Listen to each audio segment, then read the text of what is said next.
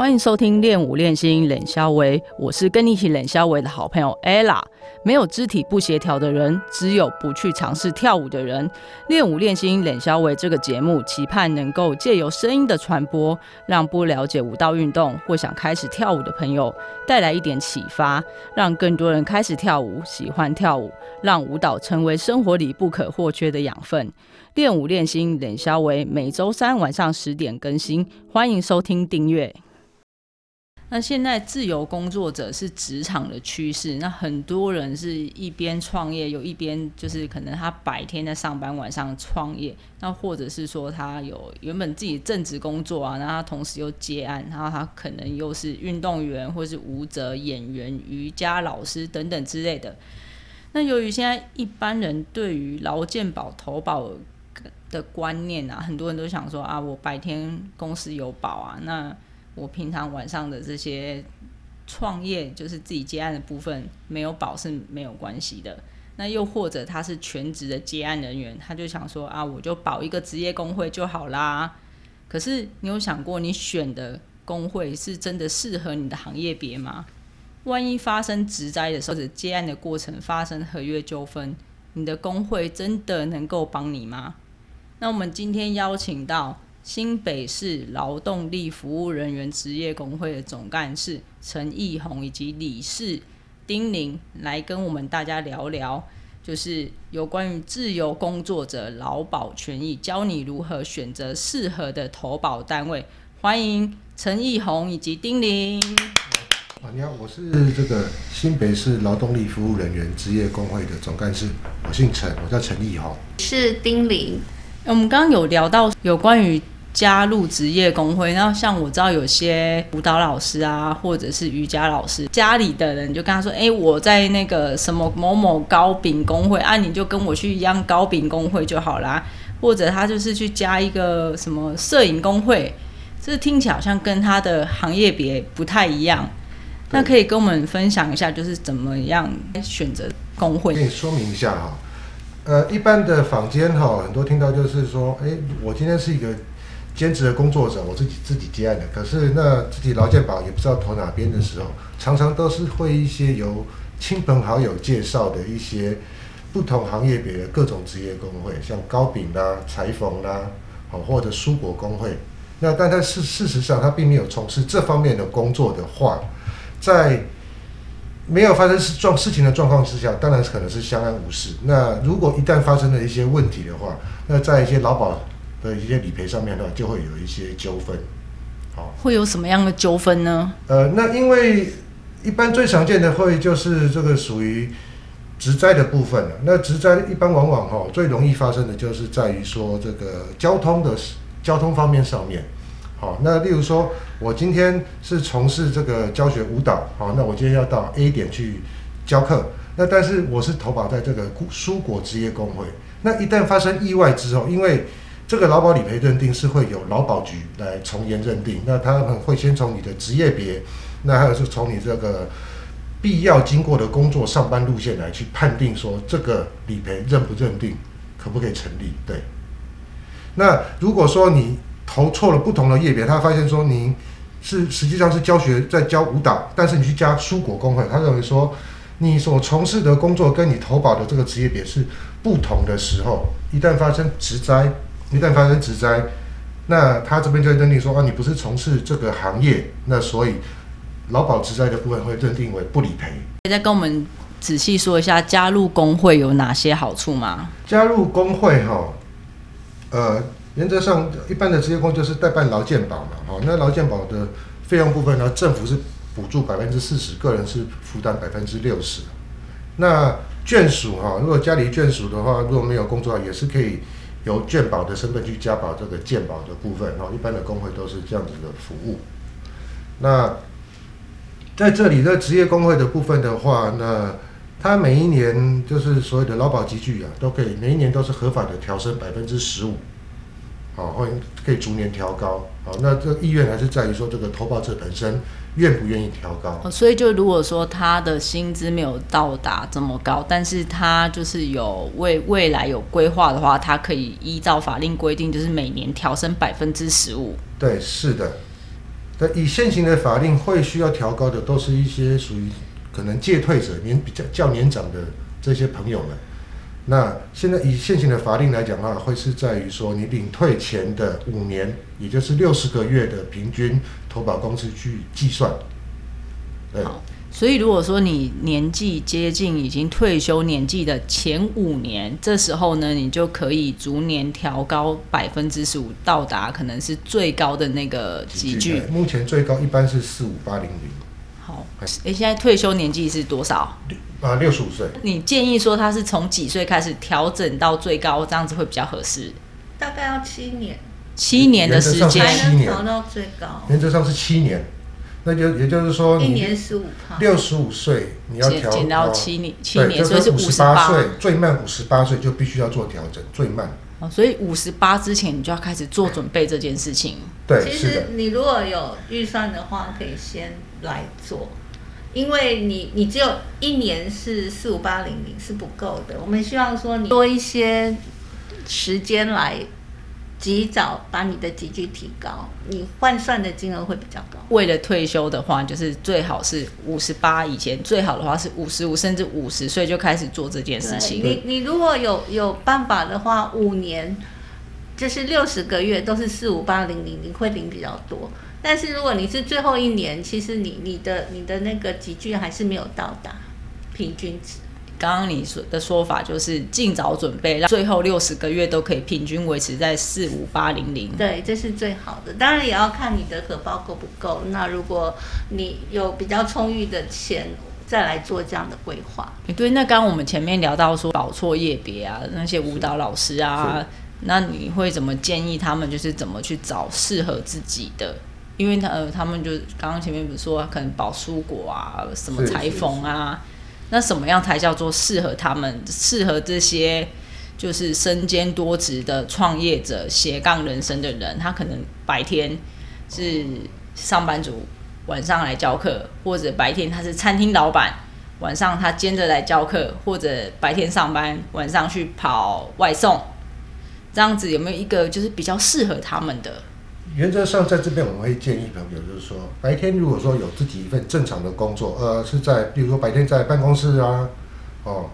那白天当然白天的这份工作就是加入公司的劳健保哈、哦，已经有了。那如果晚上他还有另外的去兼职，例如说去跑外送员，像很多流行就是外送员 Uber 嘛，哦，Pep Panda 这这一类的，他们就会去，我会建议他们去加加入这个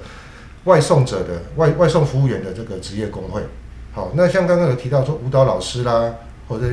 瑜伽老师、哦，瑜伽老健师、哦身老健身老师，对对对，这方面呢，他们就舞蹈有舞蹈的职业工会，那健身的话，他也有他们健身这样体育体育教练的这个职业工会，都可以去选择加入。那因为加入这些工会了，可能就要另外付一些费用了，因为是属于下班兼职后的这个部分。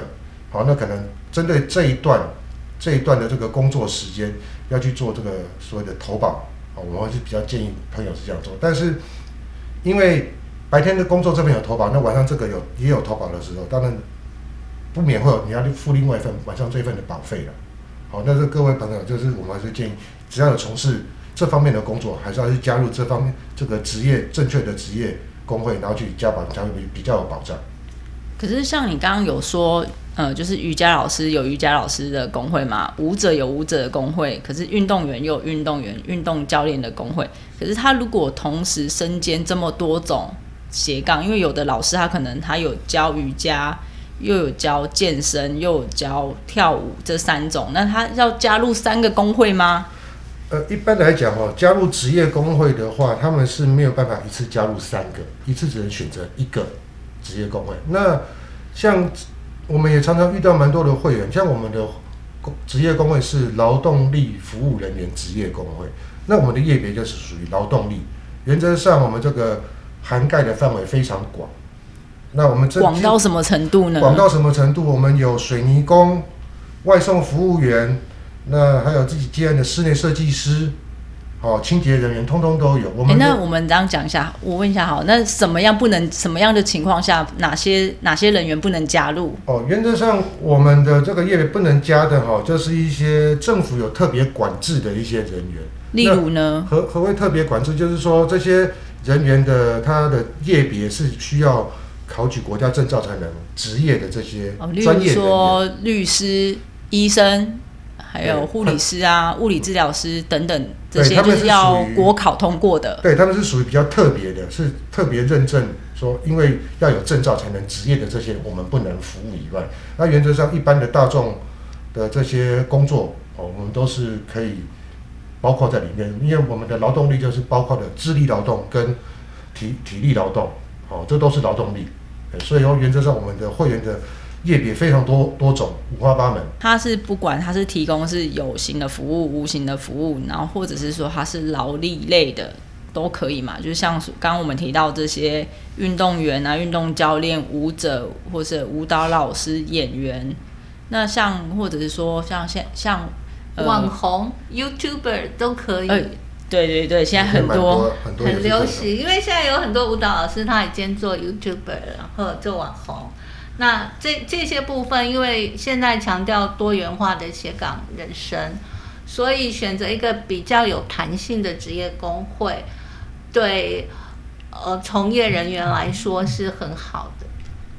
就是你们的工会就是比较符合现在大家斜杠时代所需要的。对，对对，因为我们的特点就是不会因为说你的跨业点你要转换职业而要转换职业工会。以一般的我房间来讲，你一换了一个不同的行业别，你就要把你原本的这个工会转到另外一个工会去。我在访问你们之前，我看一些法令规定啊，好像是就是你必须，例如说我在新北工工作，我就是要投新北的。那假设我在桃园，我就不能投新北的嘛？是这样子吗？呃，不是这个工会的投保资格，以法律规定来讲是，因为我们是属于新北市嘛，那只要是你涉及户籍啊，好是设在新北市的，或者你的工作场所地点是在新北市的，是通通都可以加入我们新北市劳动力服务人员职业工会。挑选职业工会上面，我们还要需要去留意哪些事情呢？就是如果说他不是投你们，不是投保你们工会的话，那他们选择其他工会，他必须就是他要怎么样去挑，去留意哪些事情？先补充一下，呃，有一些工会它本身财务不是很健全，那您就是之前有一些会员他缴了会费，很可能如果那个工会有欠费的话，那他的一些给付都会受损，所以说要查清楚这个工会它的背景、它的财务状况，对会员本身会比较好。那或者是他要留下他的那个缴费的单据啊，不然他在秦领给付的时候，他的权益会受损。那你刚刚说就是我们要查清楚他的背景，那我我们要怎么去搜寻这方面资资讯？哦，像欠费的部分，劳保局都会公告，会在新闻里面。哦，所以就是上就是劳劳动部的是劳动力发展署，呃就是你去搜寻这个职业工会的新闻，有没有不好的新闻？哦，直接关键字下去搜字寻就可以。对，但是好，但是名字要写对啊，因为各县市都有一样的名字，如果说差了一个字，有时候就会完全不一样的这个。就是做好一些调查，然后看看他的理事长他本身的背景，哦，他他之前做的事情，你也其实也可以查理事长的新闻关键字，他其实都会列出来。那查清楚这个工会的背景，对对公司呃，就是对会员本身是比较有保障的。就是除了要我们要看一下，就是你刚刚说的呃重要成员的背景，还有没有积欠保费的新闻。那工会的费用这个部分要怎么样去做比较跟拿捏呢？其实工会本身它所收的费用只有会费、入会费，那这个金额差异是不大的。那另外的部分，我们就是代收劳保费跟健保费。那有一些他的工作比较就是危险度比较低的话呢，他的那个职灾费率会比较低，会有些微的差异在劳保费的部分。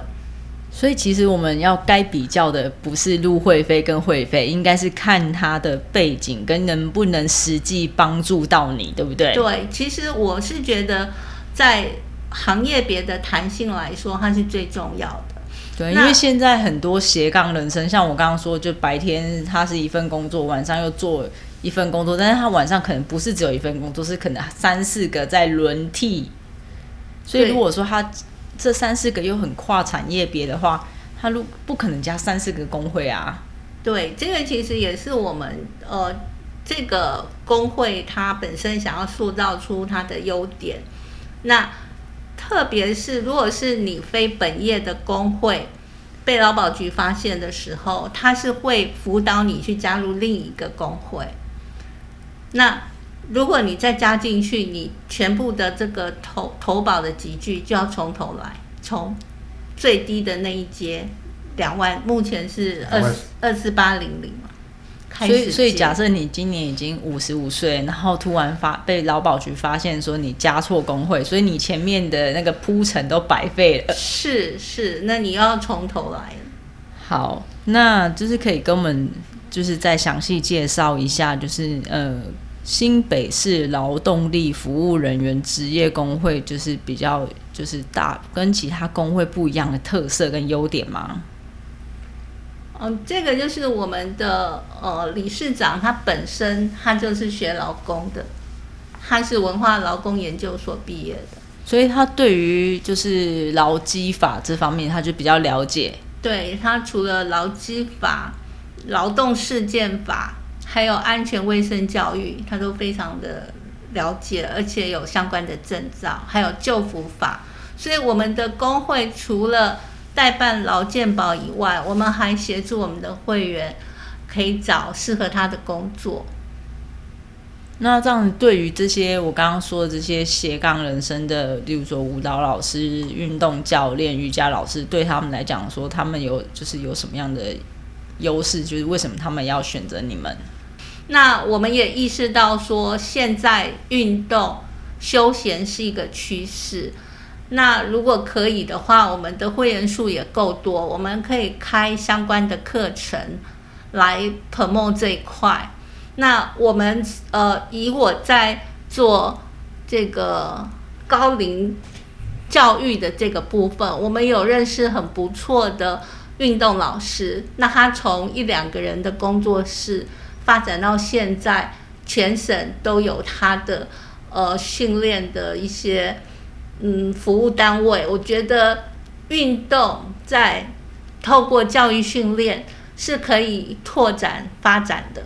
我们刚刚前面有讲到说，就是他加错工会嘛，然后就是发生职灾的话，那张，例如说我去，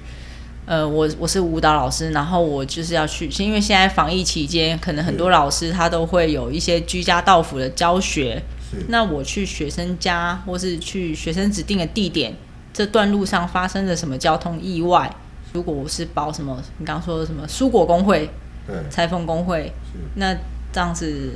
在这个部分，嗯职灾的话该怎么处理？在这个部分的话，如果是保蔬果工会这些风采裁缝工会，不是做做他本业的这个职业工会的话，当然，因为这个给付是劳保局要去给付的，那劳保局的认定其实蛮严格的啦。他会从第一个从你的业别、职业别去认定说啊，你是不是符合这个投保资格。再来的就是你的这个上班的路线哦，从你的家里到这个工作地点的这两个地方的必要行经路线是否是正确的，是必要的行为之一。像我举例来讲好了，像之前我们有遇过一些案件，就是说，呃，诶，他在上去上班啊、那去买早餐，一般很多人可能年轻人遇到是先买早餐再进公司，还是先去公司打卡，到了工作地点之后再去买早餐？这个两种都是在路上遇到意外，那可是这两种判定在劳保局来讲，就是个两个不同的结果。哦，一般来讲，先到公司打了卡，进到工作场所，再去买早餐。如果在这途中发生意外，这是个这是有理赔的。那如果你是先到早餐店去买早餐，再绕路到公司去，这样子的话，这个案例的话，往往是不被认定说去买早餐这件事情是必要的必经之路。但是我刚刚说的这些人啊嗯，他大部分都是不用打卡上下班的。哦，不用打卡上下对啊我这边补充好了，就是我在劳保局的官网看到，如果被他发现不是本业的职业工会家保，他可以同意的是，他最大的极限是同意他在工作场所的职灾理赔。如果是上班途中的，他完全都不认定。哦也就是说，你投错本业，你拿不出资料的话，你的这个上班途中或是休息时间，所有的这个意外，他是都不理赔的。他在官网上有特别注明。那我们可以再聊一下，就是有关于就职灾理申请理赔这部分，我们要需具备，就是要准准备哪些资料呢？我是建议，就是你平常你，因为我们都是个人接案，所以你要累积你的你的文件，这是很重要的。呃，所谓累积文件是哪些文件？就是举例来讲，你去 A 工作地点教学，那你一定跟对方有先谈好几个小时多少钱。那这个部分呢，我们需要具备的就是呃，你的这个跟你接洽工作的人他的姓名，然后他的工作地点，他是怎么给你给你服务费的，这个都要做注记，因为一旦发生职灾的时候，他会告诉他你，他会需要你缴交这些相关的资料，你要写清楚。你所的谓的注记是纸本吗？还的合约，还是就是我们，例如说现在很大家都很流行，就是我们传赖啊，或是 mail，就是对决定了这些啊，这样就 OK 了。如果是 mail 的话，它其实它保存会比较简单，那那有时候都不见。那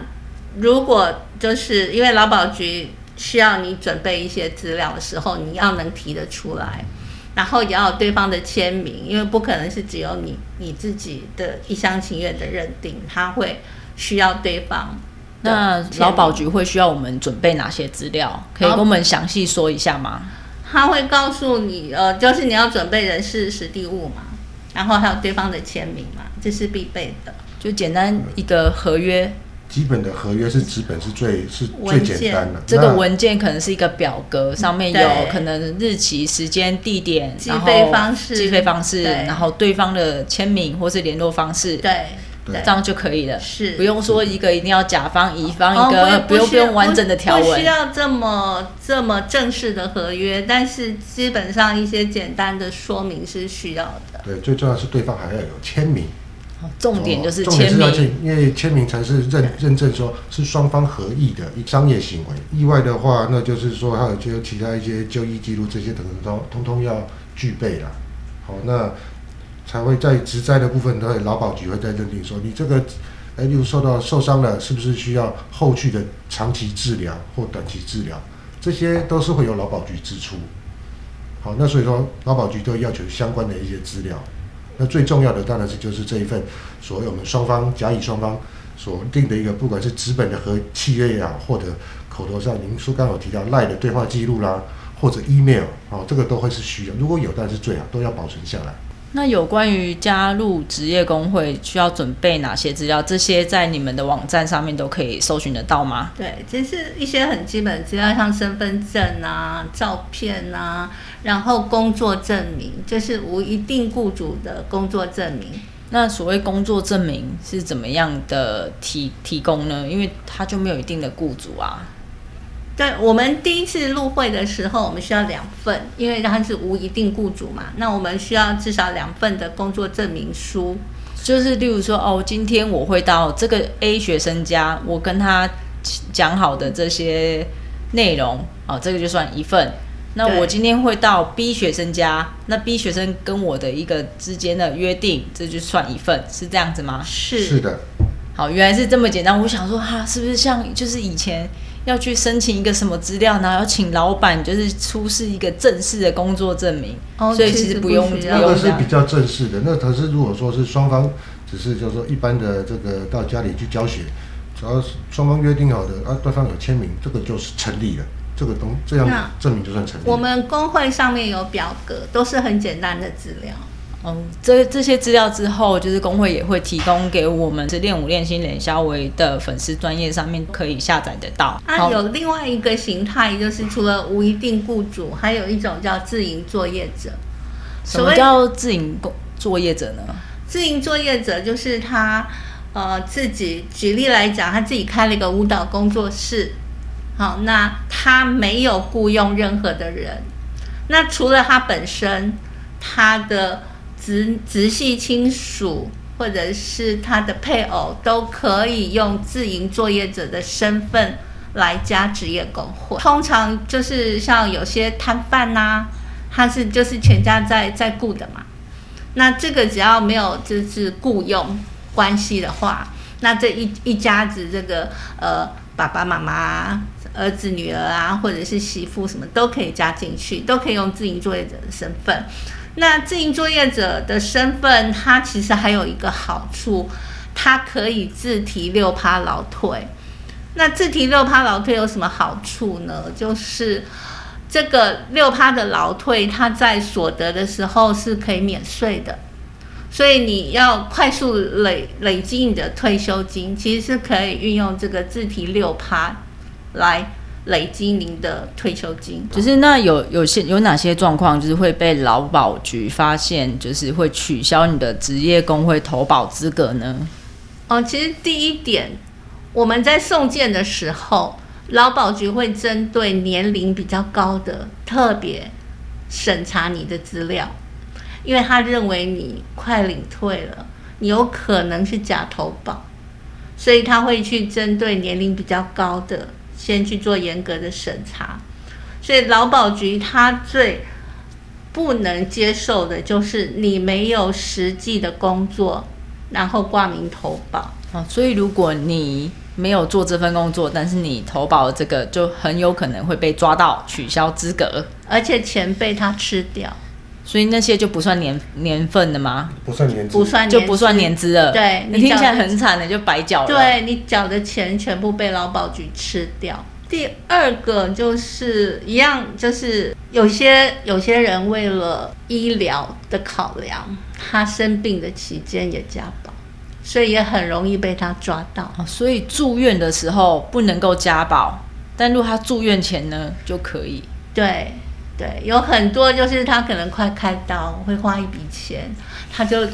偷偷的加入工会。那这些因为劳保局他收钱的时候他都不会有意见，好，除非你年龄很大，他觉得哎你就是要来拿我的退休呃退休金。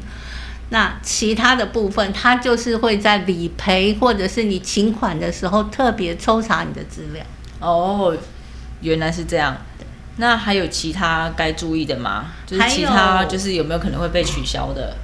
其他的部分就是就是你的资格吧，像我们就有碰到，就是诶，他其实都一直没有在台湾工作，都没有记录，然后年纪也大了，就是其实你年纪大有时候会被他哦，所以最最关键是年纪，再来就是住院中不能加保，就这两个嘛。对，因为对他来说年纪大风险高，在工会来讲，劳保跟健保可以分开加保吗？就是如果他是白天已经有工作，那他晚上只是要加保劳保，那他健保也还要保吗？工会这边他是一定要求劳保跟健保一起，除非你是低收入户，不然就是你一定要加，同时加保，所以这两个就是一起的一套的，是不能分开的。是不能分开。有劳保就有健保，就是你一定要一起。对我们有特别针对这种退休族的，就是可能他已经领了老年津贴、老年人金，他可以单纯的投保职灾。就是其实我们还是担心他工作的时候会有一些闪失或是风险。所以假设六十五岁以上不能再保劳健保的时，呃，不能再保劳保的时候，他可以单独投保职业灾害不。是这样，应该是年满六十五岁，那他一般来讲，六十五岁领退了之后，他还有继续从事其他的工作，他一样可以投保，只是保费的金额会降得比较低。那他的这个部分就是只有职灾的部分。就是职灾加健保。那像我们目前今年呢，只有就是你已经请领了退休金以后，你继续工作，你还是有这个工作的风险嘛？那只有单纯保职灾跟健保，一个月大概九百多块而已。哇，这样也是蛮有保障的，只要花你九百多块，万一你发生怎么什么状况，工会这边都会来协助你。是的，是的。因为现在年工作年龄越来越大，那其实政府在今年他五月一号的时候有公告相关的职灾保险，他们也认认为说职灾这块其实是很需要被重视，因为一旦发生职灾，那个呃费用都是相当高的，所以要及早注意这个问题。好的，那今天谢谢新北市劳动力服务人员职业工会的总干事陈义宏以及理事丁玲来跟我们大家分享有关于自由工作者的劳保权益，然后同时也教你怎么样选择适合你的投保单位，让你的投保资格是符合你现在投保的工会，不会不会白白浪费钱。好啦，我们今天节目就到这边，好练舞谢谢。练心练稍微，下次见，拜拜。拜拜。拜拜